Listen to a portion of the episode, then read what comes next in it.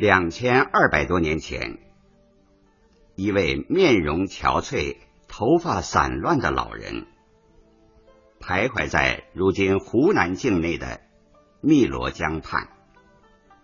他为自己的祖国奋斗毕生，却遭受陷害，被流放到荒远的乡野。现在楚国终于遭到了覆亡的命运，无限的痛苦和悲愤淹没了他。他决然投入滔滔的江水，为不幸的祖国和人民献出了自己的生命。他就是我国历史上第一个伟大的爱国主义诗人屈原。屈原在坎坷不平的一生中。写下了许多放射着爱国主义光辉的诗篇，开创了浪漫主义诗歌的优秀传统。他的作品收集在汉代人编的《楚辞》一书中，主要有《离骚》《天问》《九歌》《九章》等，《橘颂》是九章中的一篇。现代文学史的研究者多数认为。它是屈原早期的作品，因为屈原的其他诗篇大都是被流放以后写的，充满了一种悲愤的情绪，而在《菊颂》中，这种激烈的感情色彩不那么突出，可能就是因为当时国家和个人的命运还没有像后来那样临到了十分危急的关头。其次。橘颂以四言句为主，在形式上和《诗经》比较接近，这也说明他的写作时间比较早。而屈原的其他诗篇大多以六言和七言句为主，句法参差交错，更富于变化。屈原早年曾受到楚怀王的信任。参与了楚国内政外交等重大问题的决策。他的理想是要通过修明法度、举贤授能等一系列政治变革，使国家不断强盛发展。但是在楚国统治阶层中，顽固保守的旧贵族集团，为了自身的利益，却用种种卑劣的手段诬陷和排斥屈原。在橘颂中，诗人通过对橘树形象的赞美，热情颂扬了崇高的爱国主义情操，表达了自己对美好理想的热烈追求，以及坚持正义、绝不向邪恶势力低头的斗争精神。过去人们常常把橘颂看作是屈原的自我歌颂，这是不够准确的。橘颂所赞颂的是一种性格，一种精神，而诗中的橘树形象，作者是明确的把它作为自己的师长和榜样的，这和自我歌颂的说法显然就有矛盾。当然，诗中歌颂的精神品格和屈原的精神品格是完全一致的。所以，我们从诗歌中可以看到诗人自己的形象，但作为一个艺术典型，它所包括的内容要更广泛一些。屈原为什么要用橘树作为自己的精神寄托，加以讴歌赞美呢？这是因为橘树原是楚地的特产。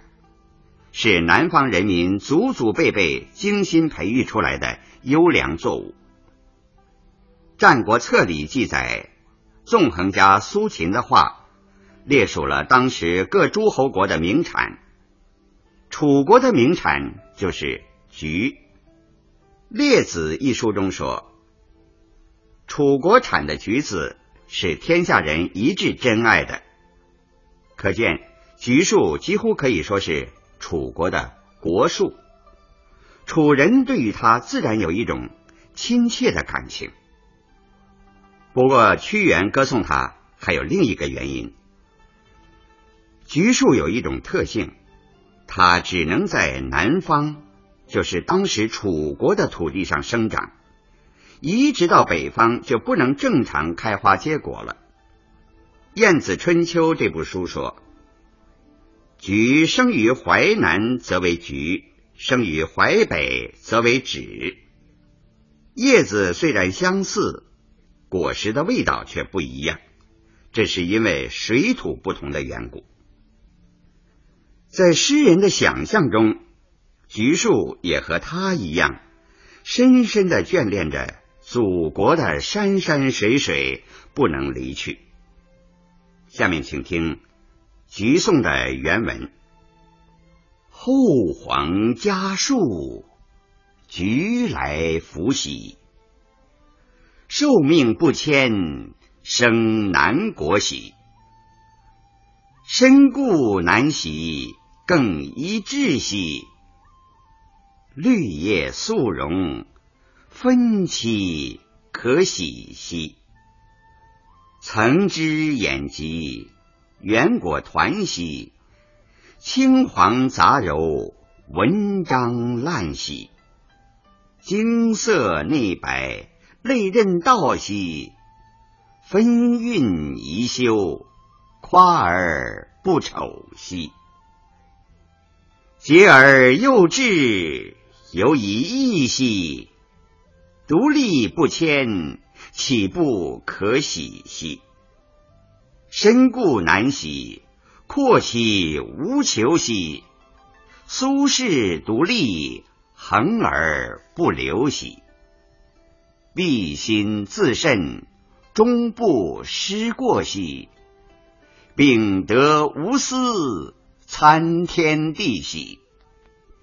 愿遂并谢，与常有兮。疏离不淫，更其有礼兮。年岁虽少，可师长兮。行比伯夷，至以为相兮。现在请听《橘颂》译文：后土黄天，孕育着你美好的品性啊，橘树。你同这山水是多么相得相宜，禀受天地的意志，生长在可爱的南国。你根深蒂固，坚定不移，表现着专一的志趣。绿色的树叶，洁白的花朵，纷纷盛盛，怎不叫人欢喜？更有那层层枝头，极刺尖锐，充溢着凛然正气。丰硕的橘果，圆圆团团，展示你生命的真谛。文采斑斓的橘果，青黄交错，何其美丽！外色精纯，内在。洁白，像君子胜任崇高的道义。你华盛无比，却又时时修整，这才永无瑕疵。赞美你，从小就立下了非凡的志向，独立不移，岂不令人向往？坚定的品格。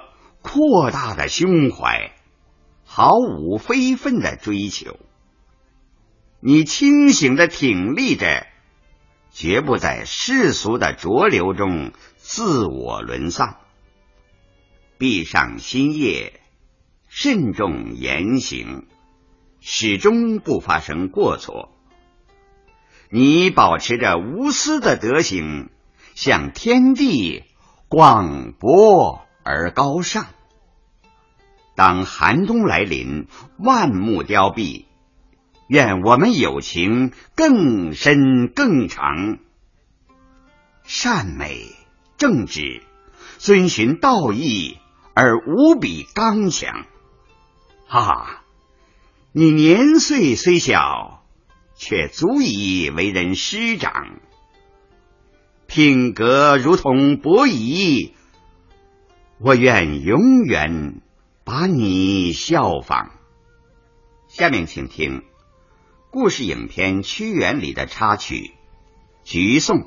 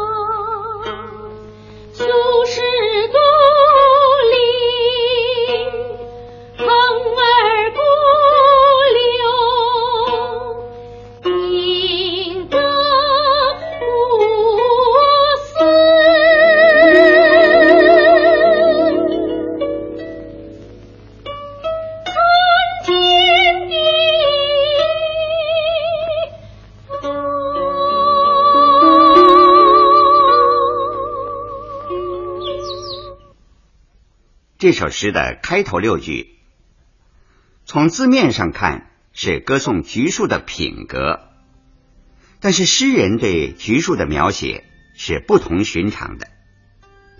第一句“后黄家树”，美好的橘树生长在厚土黄天之间，一起手就是多么扩大的气象。这一句。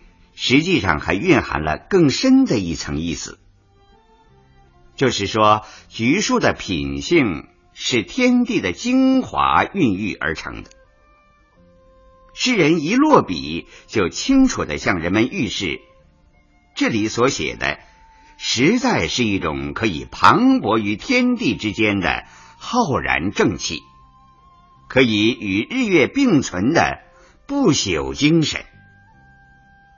而这样一个顶天立地的形象，顿时就给人们带来一种昂扬奋发、不同凡响的神采，大有先声夺人的气魄。在这一段中，作者着力刻画了徐庶热爱南国、坚定不移的性格，同时也表达了诗人自己对于祖国的深切感情。我们考察一下当时的历史背景，对屈原所歌颂的那种受命不迁、志向专一的精神，可以得到更深的理解。原来在战国时期，士的阶层在政治舞台上是非常活跃的，但其中许多人只是为了猎取个人的富贵，在各诸侯国之间到处游说。他们往往没有一定的政治观点，只要是利之所在，就可以朝秦暮楚，翻手云雨，甚至帮助敌国来攻击自己的故土。屈原出于对祖国和人民的热爱，对这种行径深恶痛绝，尤其对楚国国内那些专务私利。而不惜取媚于敌国的小人，更是视若仇敌。所以橘颂开宗明义，反复赞美橘树坚定的志节，既是对爱国精神的热情歌唱，也是对媚敌世外行为的激烈斥责。接着，诗歌从各方面对橘树的形象进一步做了细致的描写。绿叶素荣，分期可喜兮，写出橘树叶茂花盛、令人喜爱的形态。但诗中的橘树不只是美丽的，更是严峻的。层枝眼疾，圆果团喜。橘树的层层枝头伸展着锐利的棘刺，显出凛然不屈的气概。可是花和刺都并不是橘树生长的目的，对人们有益的果实才是它生命的真谛。这样，圆果团喜就很自然的承接了上面几句，同时又引出下面一段对菊石的着重描写。这四句诗一步一转，含义曲折而丰富，却又朴实简单，丝毫没有露出辅作的痕迹。文笔似流水，涓涓不断。青黄杂糅，文章烂细，描绘橘子初熟的时候，青黄两色相互交错，光泽艳美。文章一词在古时本有两种含义：一是指错综华美的花纹和色彩；一是指礼乐法度、道德规范等准则。用在这里是一语双关。既写出了举国外表花纹的名利，又暗喻了一层赞美人的道德高尚、光明正大的意思。这一段的最后两句“分韵宜修，夸而不丑兮”，又从整个局数着笔，指出他并不是一个傲慢的形象，而是通过不断的自我修正，才保持了。美好的品质，这样就进一步丰富了橘树的形象，使它更为完美。以上是这首诗的前半部分，诗的后半部分加重了描写人的成分，但仍然以橘树的形象贯穿到底，使人和树凝聚成一个完整的艺术典型。嗟而幼稚。犹以义兮，是对于人的歌颂，但同时也照应了后黄家树一句。因为橘树的天性决定了它生长过程中的全部特征。接着从独立不迁到恒而不流兮六句，又反复的歌唱了全诗的主题。热爱祖国、坚定不移的高尚情操，这里突出了阔其无求和恒而不流的品质。阔有胸怀坦荡的意思。我们知道，屈原的家族是楚王宗室，本人也在朝廷中担任重要的职务。如果只图私利，他也尽可以随波逐流，安享富贵。然而，诗人关心的是国家和人民的命运，他绝不愿为了个人的宠辱安危改变自己的节操。这一段和前半部分有些重复，但我们应当理解到，诗人的周围正布满了阴谋诬害的陷阱。他眼看自己为国为民的理想将化为虚幻，心中的悲愤是难以抑制的。这种摇荡回复的情绪化成诗句，就不免有些反反复复、一而再、再而三了。我们再看下面四句：“必心自慎，终不失过兮。”秉德无私，参天地兮。诗人所处的环境和心情表露的更清楚了。约束感情，谨慎言行，避免过错。这也许就是诗人的自我告诫吧。但这样做并不是为了战战兢兢保全自己，而是为了更有力的从事斗争。作为一个爱国者，他保持着无私的品德，是可以与天地相配的。愿岁并谢，与常有兮。作者的文笔有更明确的转到橘树的特点上来。橘树经历寒冬也不凋零，对于生活在一片昏暗中的诗人，真好似精神上的知己。同时，诗人的孤独、高傲、坚毅种种情态，也在这短短两句中透露出来了。疏离不淫，耿其有理兮。同时写树写人。都很自然切合，耿指耿直，礼既指橘树的纹理，又指人所遵循的道义。最后四句是全诗的总结。